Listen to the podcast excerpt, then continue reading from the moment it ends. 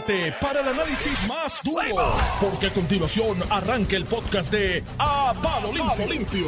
Bueno, estamos aquí, señoras y señores, y seguimos ahora. Por aquí vienen ya, está con nosotros el licenciado Anthony Maceira, que está aquí. Buenos días, Anthony. Buenos días, Normando. Buenos días a ti, a Iván, al equipo de Noti1 y a todo el, el- el pueblo que se encuentra aquí en la oficina de Triple N. Y alguien más contento que el gobernador. El gobernador radicó, pero hay otro que está más contento porque, oye, al final de la temporada terminó primero, ganó el campeonato ahí. Gracias al equipo de Seattle que blanqueó a Texas. Iván Antonio Rivera Reyes en su programa. A palo limpio, estamos vivos y vamos a ver el playoff de nuevo. De Siete nuevo. años corridos nosotros en eso. Siete. ¿Tú has leído la definición de dinastía?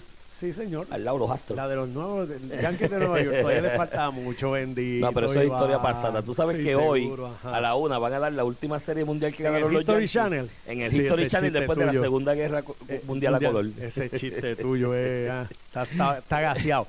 Pero buenos días, muchachos. ¿Cómo están? ¿Todo bien? Todo bien, aquí empezando la semana con un montón de noticias. Yo, vamos a Este fin tres de horas semana, programa. este fin de semana trajo la erradicación del gobernador, la afiliación de Javier Jiménez al proyecto Dignidad, eh, el gender reveal de la comisionada residente que va a tener un nene y una nena. Qué casualidad que falló. la comisionada residente haciendo una propuesta para energía eléctrica y la comisionada residente diciendo que va a radicar con pareja, con candidato a comisionado residente, que ella no va solita. Así que hacerlo. creo que ustedes necesitan aquí como tres horas. ¿Tú te imaginas que Larry Seyhammer diga que sí? Y que vaya con Pierluisi. ¿Te Ella puedo no decir puede- algo? Ella no puede ir al pelao. Me dijeron por ahí que él como que habló con los dos lados y que quería que lo endosaran de los dos lados para él tirarse. Sí, pero eso es muy poco posible. Pero Eso es, no- es eso el no carácter de Larry. Claro, claro. Larry, claro. es, tú sabes, Larry no es... conf- Tú, tú fuiste, tú trabajaste con Larry. Larry no es un tipo de confrontaciones y Sí. es más armonioso, pero me dijeron eso, de buena Sí. tinta. Así que veremos a ver. Yo lo que Vamos puedo decir es que de todas esas cosas que dijo Normando, yo solo veo una de esas cosas que es digna de ser noticia y es la erradicación de Pedro Pierluisi porque el, re- el resto Anda. el resto es ruido pero no, Completamente pero no hay sustancia. Completamente neutral.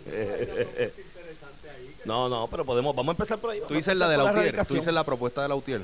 O la propuesta de los bonistas, porque los bonistas también quisieran que el gobierno entre y pague la totera de la deuda para no tener que coger recortes. Sí, no, pero vamos a cogerlo, vamos, vamos a ir por parte, como decía ya que el destripador. Vamos a, vamos primero a la erradicación. Creo que es la noticia que me está llamativo, que no fue noticia de primera plana en ninguno de los periódicos. del Sí, sí, país. sí. En, el nuevo día. Ah, en el nuevo día, ah, no, pues es que vi primera hora el vocero, no vi el nuevo día porque. El nuevo día, El Nuevo Día me y cobran. Metro. Mira, el Ve- Nuevo Día. Metro es página completa. Ah, ok. Eh, el- el- en el periódico Metro la página completa es una foto de Pedro Pierluisi con Tomás Rivera Chats, eh, Gregorio Matías, ahí, está ahí eh, todo el liderato. Igualmente en el Nuevo Día es básicamente tres cuartos de página. Intenso arranque de la carrera primarista del PNP. Igualmente una imagen de, del gobernador Pedro Pierluisi radicando. Eh, y en el vocero lo pusieron acá arriba. Eh, Pedro Pierluisi anuncia candidatura a la reelección, páginas 3 y Ok. 4. Y pues, yo vi portadas y no había visto la del nuevo día. Es que ellos cobran por eso. Y yo te voy a pagar 6 pesos al mes para que me adoctrine. Hombre, no, chicos. Eso lo hago yo gratis. Mira, este. Pero ciertamente la noticia principal es esa. eh, es, la, es la primaria que ha causado revuelo en el país. Iba a decir más revuelo, pero en realidad no es más revuelo. Es la que ha causado revuelo. De hecho, desde que el gobernador dijo que iba a anunciar y a radicar, o no anunciar, a radicar su candidatura, pues ya su intención estaba anunciada hace tiempo, que iba a radicar su candidatura el día primero de, de, de octubre, eh, pues la comisionada residente en una movida que puede ser buena o no, se verá eventualmente el resultado de la misma, quiso madrugarlo y por medio de un video, un infomercial, ¿no? Le llamo yo una columna de televisión, era un infomercial de, de siete minutos en los canales de televisión, pues anunció su, su intención también que, eh, y su próxima radicación como candidata, aspirante a candidata por el PDP en las próximas elecciones, lo que ya casó y cuadró la primaria y yo le gané una cena a Ramón Rosario que estaba en negación en cuanto a esa posibilidad. Eh, y ya desde ese momento comenzó la primaria. El miércoles a las 5 y 22 de la tarde, cuando Jennifer pautó su video, comenzó la primaria del PNP. Y le comentaba yo a un amigo de manera jocosa el viernes que en el plazo de las primeras 48 horas de la primaria del PNP ha habido o hubo más mensajes, tiros, endosos, movimiento de información alrededor de la primaria en esas 48 horas de la que va a haber en el Partido Popular en el primer mes.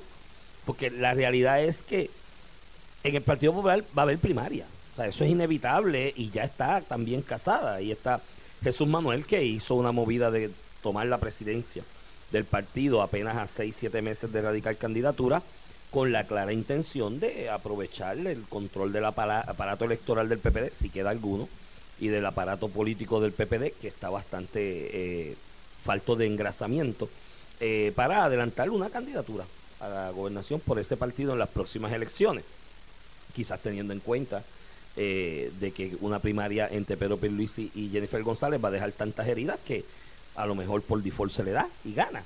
Y así se están apuntando otros candidatos también, Anthony. Ya Charlie Delgado desde julio había adelantado en pelotadura con Ferdinand Pérez en televisión. Había adelantado que iba a correr. Se dice que Javier, eh, el de Villalba, el alcalde de Villalba, eh, eh, presidente de la Asociación de Alcaldes, que también tiene intención de correr, porque la, a todas luces dice yo perdí una elección especial en mayo por punto bicicleta con Jesús Manuel, pues tengo break y Juan Zaragoza, que insistentemente ha dicho que va a aspirar a la candidatura a la gobernación. Eh, mucha gente lo pone en duda y dicen que es una estrategia para luego decir que va al Senado y entrar más cómodo, ¿no? Eh, o llegar a algún tipo de acuerdo, pero lo me dicen personas cercanas a Zaragoza que no, que es en serio, que, que él va para, para la candidatura a la gobernación y tiene una primaria cuatro, pero mira, esa como que no ha tenido trascendencia. Eh, la del PNP sí ha tenido y ayer hubo, Anthony, tú estuviste allí, de hecho te escuché. Sí. Eh, eh, por aquí por Noti1 eh, en esa transmisión y pasó lo que se preveía que iba a pasar. Un show of force, un alarde de fuerza grande de un gobernador incumbente que no tan solo fue allí con la comitiva de los empleados públicos que haya ido y las personas que haya ido, porque hay gente diciendo, ah, allá había muchos empleados públicos. Ajá, pues eso es parte de lo que tú tienes que medir cuando vas a correr contra un incumbente. ¿Por qué tú crees que nadie ha corrido contra un incumbente?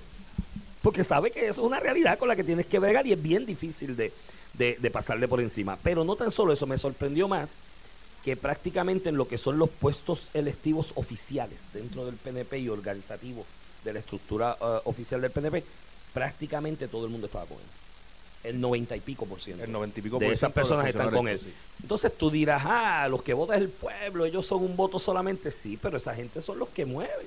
Porque en una primaria, mírate la contradicción, aquí, aquí hay gente diciendo, ay, hay una patilla con los partidos, mira cómo van desangrándose de 900 mil votos en tal año, después 600 mil, después 400 mil, mira cómo van cuesta abajo.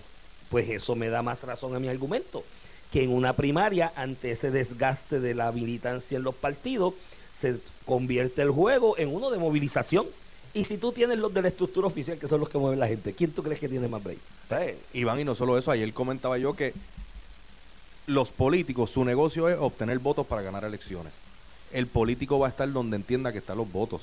Y todos estos alcaldes, representantes y senadores están con Pedro Pierluisi porque sus electores están con Pedro Pierluisi.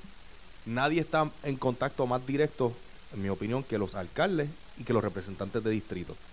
Después de eso, los senadores de distrito, en, en, en ese orden particular. Y eso es lo más que había allí. Representantes de toda la delegación del PNP en la Cámara, creo que no había, que faltaron tres. Eh, y uno de ellos es Pichi Torres Zamora, que está 100% con el gobernador, pero tenía eh, otra cosa que le impidió estar allí. Los aspirantes a la Cámara de Representantes por distrito estaban allí, qué sé yo, iban el 70-80%. Igualmente los senadores Me por dijeron, distrito. me dijeron que los aspirantes por distrito, excepto cuatro o cinco, Sí. estaban allí. Mira, el- eh, los 10 senadores incumbentes estaban allí. Los aspirantes al Senado, en su inmensa mayoría, estaban allí también.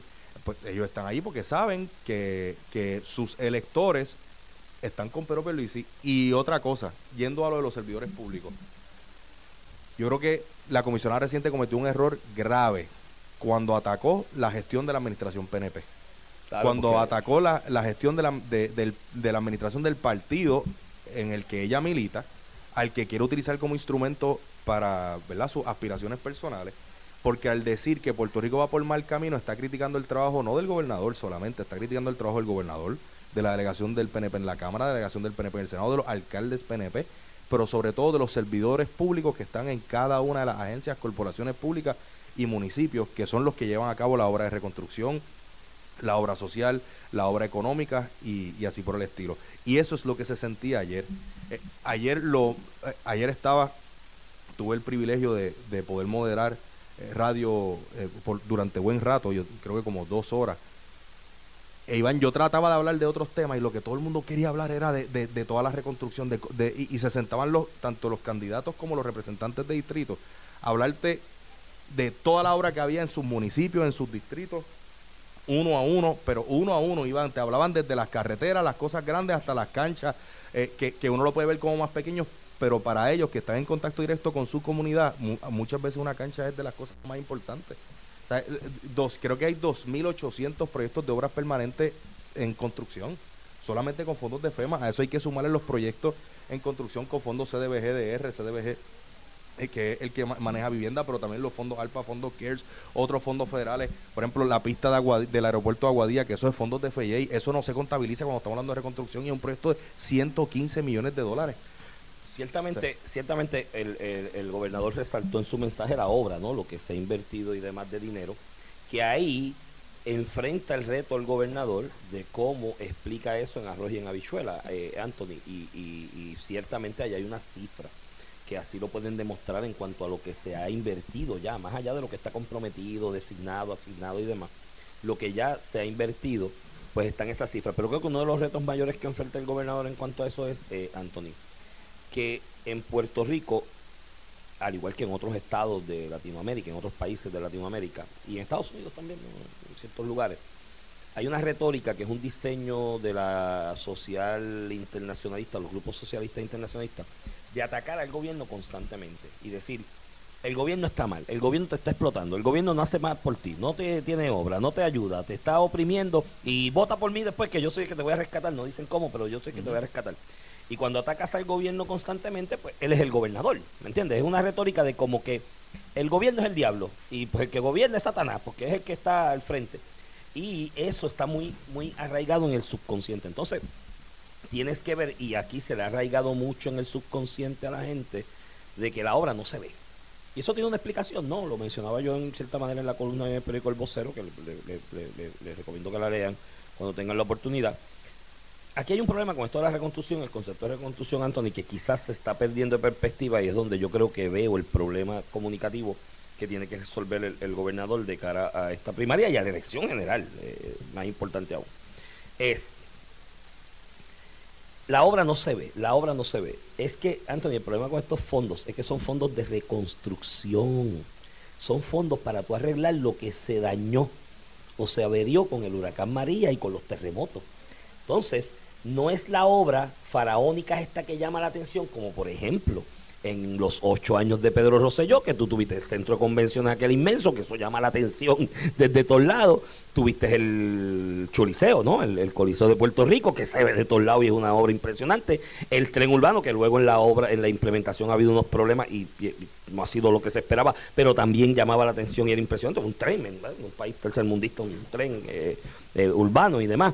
Y eso se veía. Esta obra de reconstrucción es el mismo puente que estaba ahí es la misma carretera que estaba ahí. La gente la ve, la transitaba, la seguía transitando. Ahora se está arreglando con esos fondos. Y hay que tratar de explicarle a la gente que es esa, la, cuando se habla de la obra y de la reconstrucción, es arreglar lo que se dañó o se deterioró con los huracanes y los terremotos. No son obras faraónicas nuevas, que por eso quizás el interlocutor no activa eso en su subconsciente. Y segundo, de que todos esos fondos, por ser fondos públicos del gobierno federal, de los contribuyentes de Estados Unidos, conllevan una burocracia alrededor de los mismos para ser erogados que hay que llenar papeles y hay que hacer planificación y hay que establecer diseño y que te los aprueben allá y que de otro lado y el otro papel te lo tienen que aprobar allá. El otro día escuchaba yo al alcalde de Yabuco aquí quejándose con Normando que había que llenar muchos papeles que el parque Yabucoa, que hay 27 millones de pesos asignados, que allí eso va a ser yo no sé qué, de Grandes Ligas, porque 27 millones dan para un montón de parques.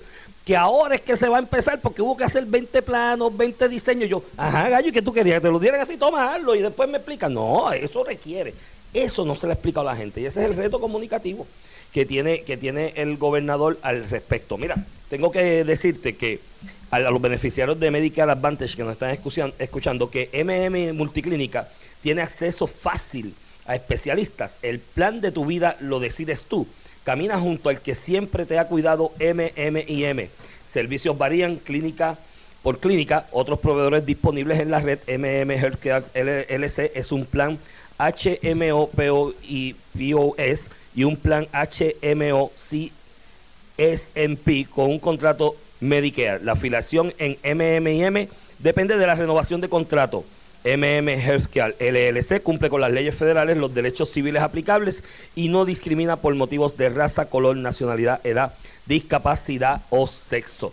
Mira, este Anthony, continuando con el tema de lo comunicativo del gobernador ayer, y tienes un punto. Ciertamente los empleados públicos, que son una de las partes más beneficiadas en esta administración. Aquí se han aumentado sueldos a empleados de sectores tan importantes como la policía, que son muchos, eh, los maestros, que son muchos también, son decenas de miles, eh, eh, bomberos y otros empleados públicos que se le ha, se le ha, se le ha aumentado el salario. pero tiene que tener cuidado el gobernador quizás de que en ese mensaje no haya un sesgo demasiado marcado hacia los empleados públicos, para, porque el privado te puede decir, ah, pero esto es para los empleados públicos y para mí. ¿no? Y yo creo que en ese aspecto el otro reto que enfrenta el gobernador, y no sé cómo tú lo veas, es explicarle a la gente que esa mejoría económica que se atribuye, que es cierto, está ahí, está ahí. Hay muchas tangentes alrededor de la misma y muchas variables que podemos analizar, de dónde vienen los fondos, cómo es y bla, bla. Pero hay una mejoría económica, eso es un dato objetivo, está ahí en los números. Que esa mejoría económica está de la mano de la habilidad de haber negociado eh, un plan de ajuste a la deuda del gobierno central, los llamados GO, que era la verdadera deuda que impactaba en, el fisco, en, la, en el arca del gobierno central, se negoció sin bajarle las pensiones a los, a los servidores públicos retirados, que eh, para mí eso era prácticamente imposible, poder llegar a un acuerdo que le bajara, eh, bajara la deuda, se ajustara sin, sin tocar las pensiones, y que eso incide en ese progreso y desarrollo económico. Yo no he visto eso en el mensaje y no lo vi ayer, no sé cómo tú lo ves y que y, y, ese aspecto de la mejoría económica, ¿cómo se le puede explicar a la gente en Arroyo Habichuela? Pues mira, entienda.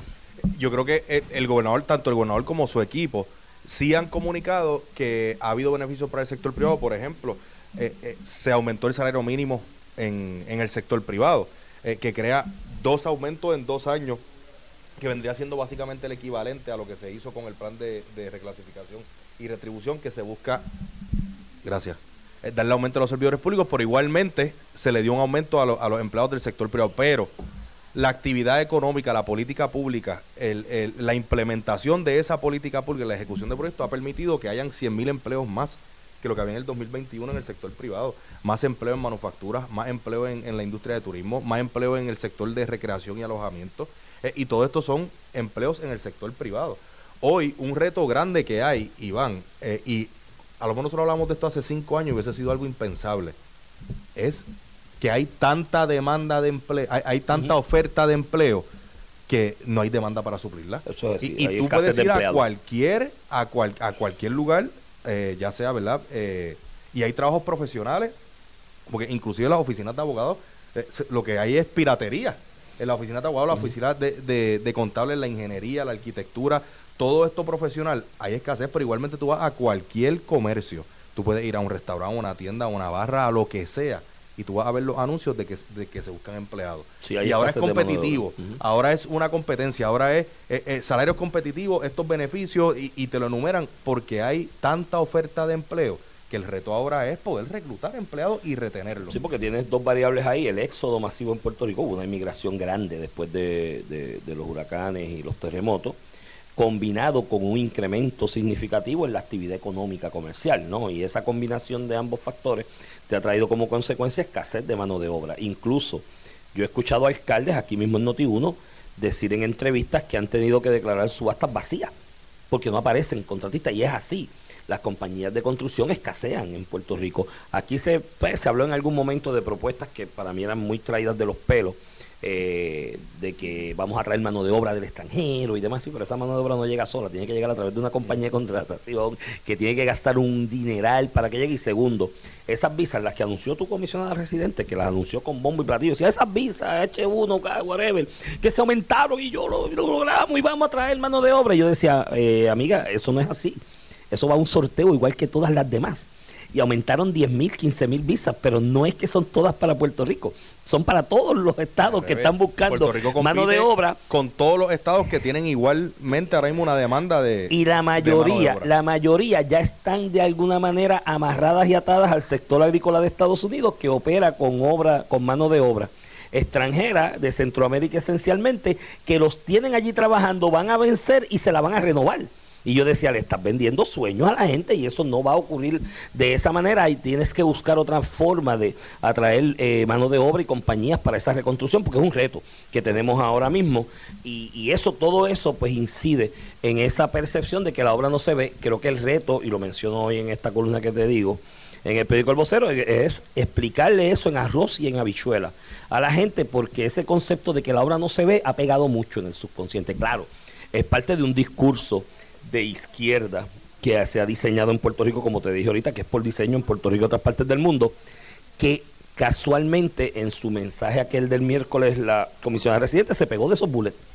Todos los bullets que mencionó la comisionada residente para terminar diciendo que Puerto Rico va por mal camino, que le trajo problemas con los servidores públicos, obviamente, que son del PNP la mayoría, eh, o por lo menos los que van a, votar en la primaria. Eh, todos esos bullets son los bullets que ha tenido la izquierda, los ha ido en Puerto Rico ir banando e indagando poco a poco sobre, y con la ayuda de algunos medios, que en sus mesas de redacción tienen su gente afines, los billetes que han corrido aquí en gasto de publicidad sobre ese tema y de, y de relaciones públicas para, para eh, sembrar ese mensaje en la conciencia de la gente, pues ella se pegó de ello.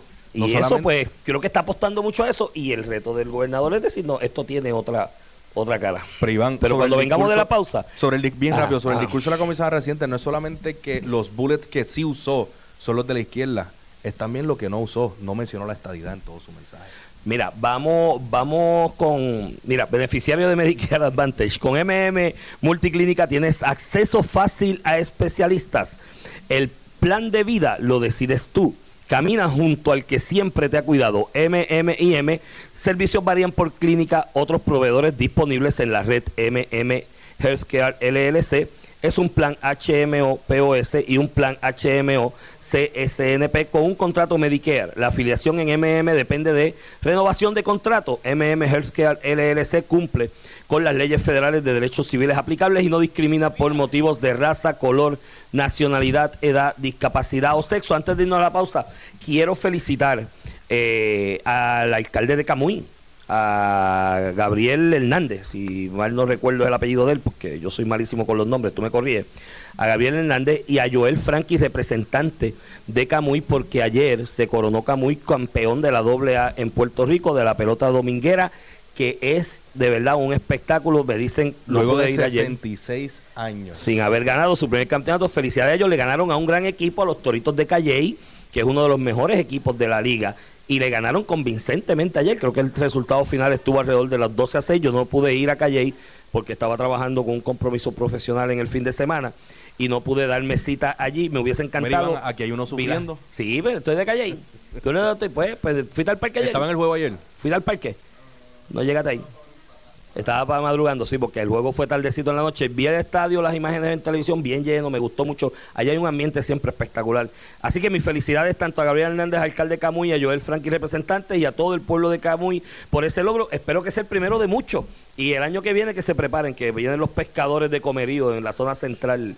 Eh, ahí arrasando. Mira, vamos a la pausa. Cuando regresemos, volvemos aquí a la multiclínica de MM en Atorrey y vamos a coger como parte de esta saga de la primaria del PNP, lo que para mí, Anthony, fueron dos noticias ayer que para mí fueron dos errores del Cam Jago en la campaña esta primarista, para que los analicemos, como tú lo ves, si difieres de mí o coincides conmigo. Y vamos a hablar del debate presidencial en Argentina, que ayer comenzaron los debates, ayer son obligatorios, si no vas como candidato te sacan de la lista. Los debates presidenciales en Argentina, muy interesante, vamos a hablar de esos dos temas cuando regresemos aquí directo desde la clínica multiservicios de M&M aquí en Atorrey. Estás escuchando el podcast de A Palo Limpio de Noti1630. De regreso aquí a Palo Limpio por Noti1630, edición de hoy, lunes 2 de octubre del 2023. Este es Iván Rivera quien te habla, acompaño y tengo el placer de acompañar en la mañana de hoy al licenciado Anthony Maceira, que está de pinch hitter por Ramón Rosario que está cumpliendo compromisos propios de su género en el, en el día de hoy.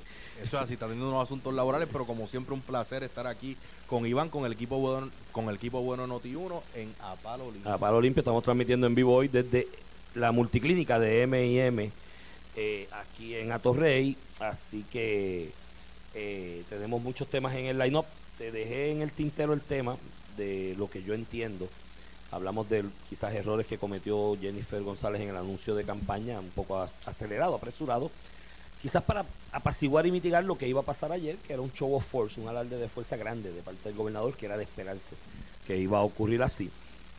Y en el día de ayer, coincidiendo con el mensaje del gobernador, ella echó mano de dos elementos mediáticos eh, que de alguna forma, me imagino, que tenían la intención de minimizar el impacto eh, audiovisual que tenía el anuncio del gobernador el primero de ellos fue una noticia eh, a página completa en el periódico El Nuevo Día y que ella replicó mucho por las, eh, o, envió mucho por las redes sociales, de lo que ella dice que es su propuesta, dice ella que es de ella, su propuesta para atender el problema de la Autoridad de Energía Eléctrica a la deuda y evitar de esa manera lo que se prevé según el plan de ajuste aprobado por la Junta negociado con la Junta de Control Fiscal y la mayoría de los acreedores en la Autoridad de Energía Eléctrica un cargo que habría de un par de centavos, ¿no? Al kilovatio por hora para el servicio a ese plan de deuda ajustado, a esa deuda que queda después del ajuste que va a estar por los dos mil y pico de millones de pesos. Y también las pensiones, porque eso no lo mencionan mucho, pero ese, esos dos o tres centavos de incremento en el kilovatio por hora, que se habla de uno y medio hasta tres aproximadamente, responde a dos cosas garantizar el servicio a la deuda esa ajustada que va a quedar de 12 mil millones en 2 mil y pico de millones de pesos y al plan de retiro de pensiones de los pensionados de energía eléctrica que va a salir de ahí, porque eso es una obligación que tiene. Y a diferencia de otros lugares donde se hacen ajustes y recortes a las pensiones, en esos planes de ajuste, en ese caso de los de la Autoridad de Energía Eléctrica, se estaría garantizando también esa pensión íntegra o de manera íntegra con ese cargo al kilovatio por hora. Y ella dijo, la, o trajo lo que ella entiende que es la brillante idea, de coger unos excedentes que hay en el recaudo del gobierno que están por los dos mil y pico de millones de pesos, casi tres mil millones de pesos, no sé si un poco más, no he visto el último eh, informe sobre eso. Coger eso, Anthony, para pagarla de golpe de cantazo, la deuda según ajustada, y así pues no hay que aumentar los dos chavos en el kilovatio por hora. Entonces yo dije, pero ven acá, tú no estás corriendo en una primaria por el PNP, primero, segundo, quieres ser gobernadora. Y yo decía, me es un contrasentido porque tú propuesta tiene dos problemas en contra de tus aspiraciones. Número uno, estás corriendo para una primaria dentro del PNP. Eh, por lo tanto, tú tienes que ir ganar discursos cónsonos con la filosofía del PNP como partido de, gobierno o como, o como partido. Eh, y segundo, que si ganas la primaria y eres gobernadora, tienes que demostrar una responsabilidad fiscal y una capacidad de administración donde tienes que velar por todo el mundo.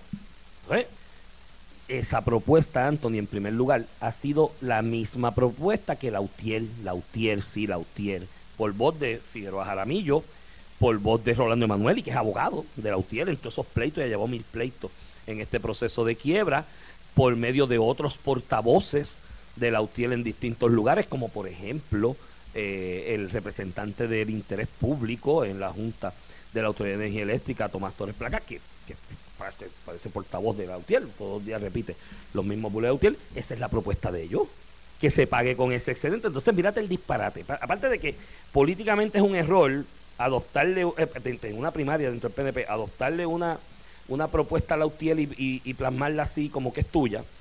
Y segundo, es un disparate administrativo, Anthony, porque tú vas a coger un excedente de 2.500, 3.000 millones de pesos. Ah, paréntesis.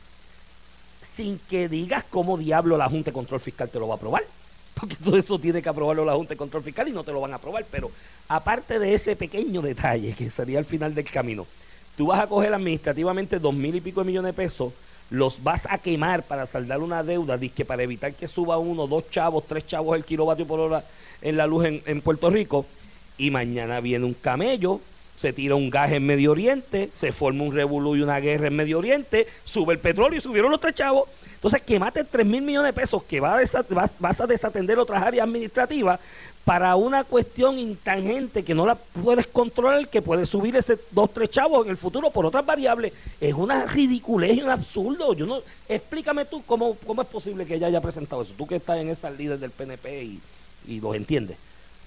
Pues mira. no me mires así. Yo creo que, que la comisionada residente y su equipo están buscando pescar votos populares. Eh, eh, no sé en qué mente o qué, cuál es la estrategia de ellos pensar que populares van a entrar a la primaria del PNP, pero el discurso de ella en todo momento ha sido un, discurso anti-PNP. La comisionada reciente no participó, eh, no, está, no ha participado de las actividades multitudinarias del partido. En la última convención fue a la Junta, a la, al directorio y se fue. Ella ha mantenido como cierta distancia del PNP en todo lo que va de cuatrenio en su mensaje televisado no, no, no elaboró el tema de la estadidad, que es el norte principal del Partido No Progresista. Como tú decías ahorita, los bullet points de su mensaje televisado eh, parecieran estar alineados con lo que es el discurso de la izquierda y del Partido Popular.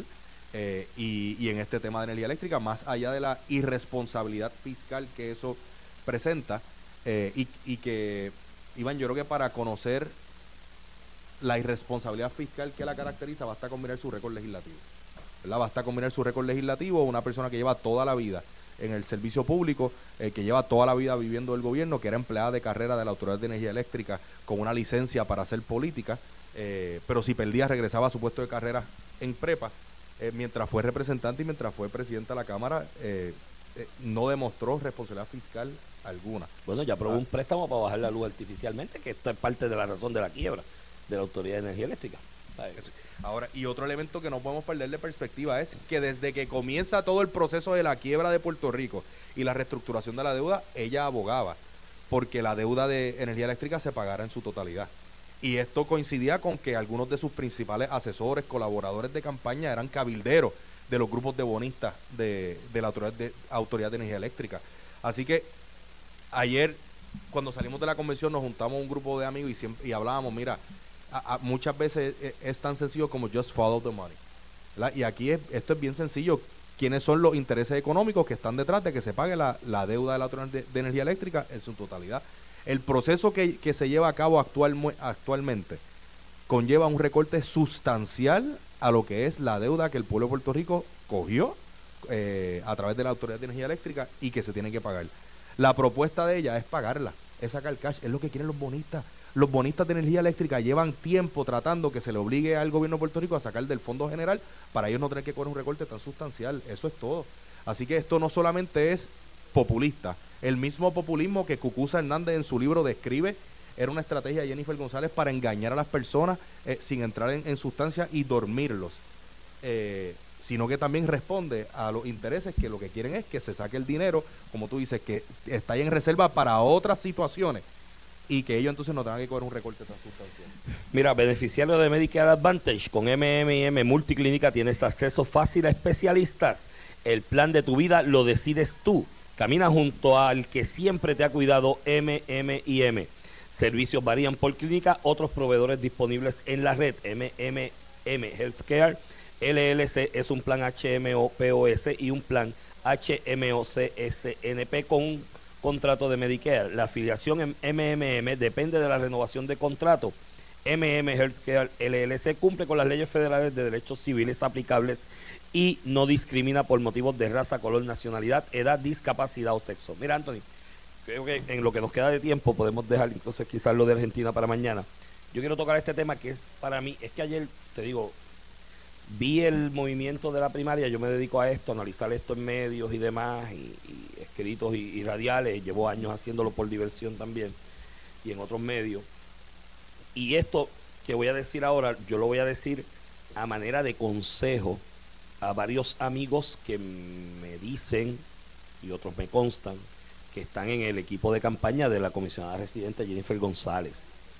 Eh, y que son gente muy inteligente y muy competente. Por eso a veces me extraña eh, que pasen cosas como, como esta y, y, como esto. Ayer, pues que el anuncio del gobernador y ese show of force obviamente le pone una presión al campamento de, de campaña de, Jennifer González y pues aparte de la propuesta de energía que acabamos de analizar, ella develó públicamente algo de su vida, que es una noticia gratificante, bonito, todos lo hemos vivido. Yo soy padre de tres hijos. O sea, yo leí esa parte de la Biblia de crecer y multiplicados, yo la leí en detalle. Corrido, un año uno, el otro año otro, te llevan un año de diferencia los tres.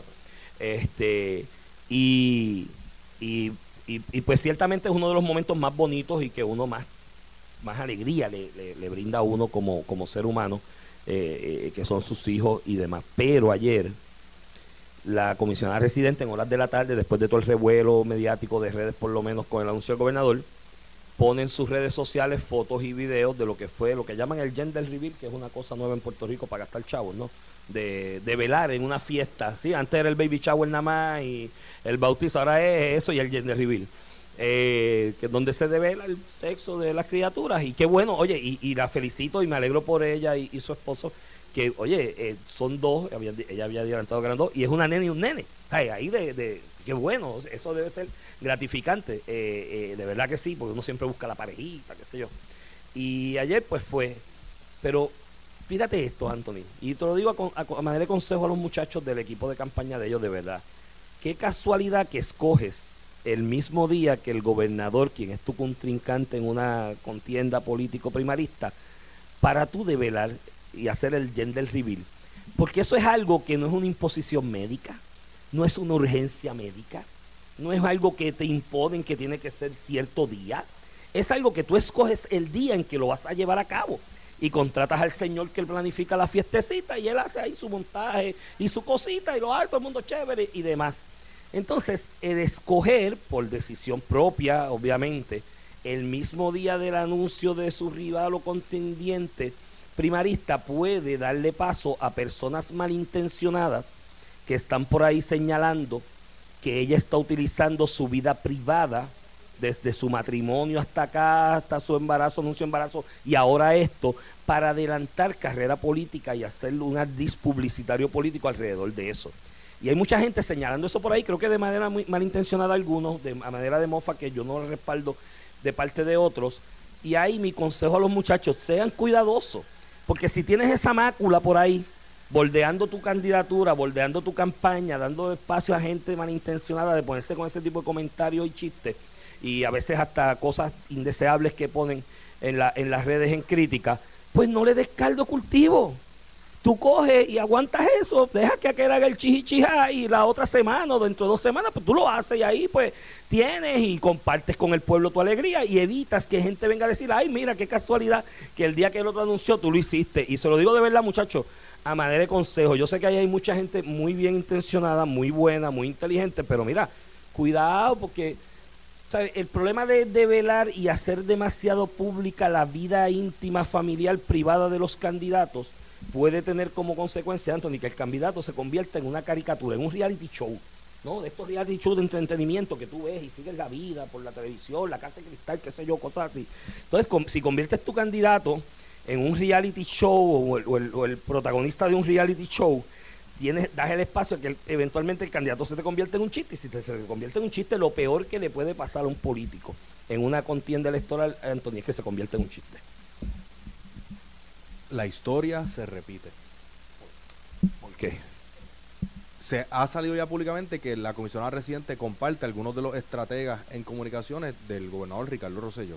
Ah, ya, ya, ya. te entendí. Y uno de los grandes errores que, que- que- que tuvo la administración de Ricardo Rosselló fue precisamente que habían publicistas y estrategias de comunicaciones que querían convertir al gobernador, que es una figura de Estado, en una celebridad, en, en- en- en un influencer.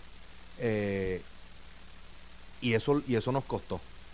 Eso nos costó precisamente porque la figura pierde, sería pierde su carácter de, de- de figura de Estado para convertirse en eso mismo que tú estás hablando, ¿eh? En, una, en, en una figura de, de- Sí, de una espe- farándula. Una especie de reality show o algo así, ¿sabes? Y, y no es casualidad que los, que los mismos estrategas estén detrás y hoy veamos las mismas estrategias de, de aquel entonces. Eh, yo hubiese pensado que hubiesen madurado, aprendido y que las cosas hoy serían distintas. Eh, yo coincido contigo, eh, yo creo que no hay mayor bendición que ser, que ser padre, Sí, eh, que ser madre. Dos, como tú dices, la parejita, pues eso... eso espectacular. Espectacular. Ahora, cuando ella hizo el anuncio de su embarazo, dijo que tenía tres meses de embarazada. Eso hace dos, tres semanas atrás. Hoy día se sabe el sexo a las diez semanas.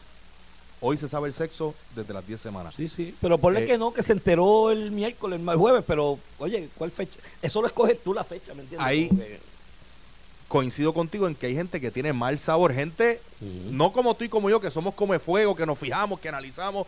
Gente normal. Eh, ayer yo salí de, la actividad de, del gobernador a celebrar el cumpleaños de, mi hijo. Y allí la inmensa mayoría son gente que, que no están involucrada en la política. Pero cuando eso sale, la misma gente, como te digo, la misma gente normal, de carne y hueso, que no son fiebre como tú y yo decía, lo tomaron con, más, con mal sabor. Decían, ay, pero esto pareciera ser que están usando el embarazo para ventaja política. Y eso, ojo, eso tal vez era una estrategia que podía funcionar antes, pero hoy cae mal. Y los periódicos la leyeron. Ninguno de los periódicos, ninguno, en versión impresa, publicaron la noticia de ella ayer, así que no tuvo el efecto. Publicaron en digital ayer y demás, pero en edición empresa no lo cubrieron. Quizás pues se dieron cuenta de eso mismo, ¿no? Porque hay algunos que quizás la, que, la quieran beneficiar, pero pero quizás se dieron cuenta que no cayó bien y que no, fue bien visto. No, no lo tengo a la mano, estuve buscando en el celular porque no encuentro el extracto, pero los otros días Alex Delgado, por jugando pelotadura, televisión, confrontó a nada más y nada menos que la madrina de Jennifer González sobre una descripción que hizo Cucuza Hernández en su libro en la que hablaba que Jennifer era una persona que buscaba engañar a la gente, que buscaba dormirlas. Esto me están escribiendo la gente, esto es la descripción que le dio su madrina. Eso tiene que ser cuidadoso con eso. Juzgue usted. Porque a la larga se convierte en un análisis de tu carácter. ¿no? Eh, no es tanto los likes de las redes y demás. Ayer escuchaba o leía una vez que se llama periodista, que se hace llamar periodista, y ahora se dice que es relacionista pública, no se decía, ay, pero mira que muchos likes tuvo eso del gel de River y yo, amiga, eso se compra, se manipula, se, fíjate de eso. De hecho, ayer yo hice un experimento, a mí me encanta hacer esto y me divierto. En el, ese mismo medio de que lo dejamos para mañana el tema, del debate presidencial de Argentina, hice el experimento de poner un tuit diciendo la pela que le estaba dando Milei, Milei, eh, el, candidato de libertario de Argentina, a los otros candidatos. De momento me han salido a replicar decenas de personas, de cuentas que ninguno es de Puerto Rico, son todos de Argentina, brother, todo a caerme arriba, que cómo vas a decir eso, que si esto, lo que demuestra que en esta cuestión, señores, se usa la inteligencia artificial, se programa para que identifiquen ciertos mensajes en cierto momento y automáticamente la computadora te tira las réplicas. Así que cuidado con eso de medir los apoyos a base de redes y demás, porque eso es un poco peligroso. Mira. Esto fue el podcast de a, Palo Limpio de Noti1630. Dale play a tu podcast favorito a través de Apple Podcasts, Spotify, Google Podcasts, Stitcher y.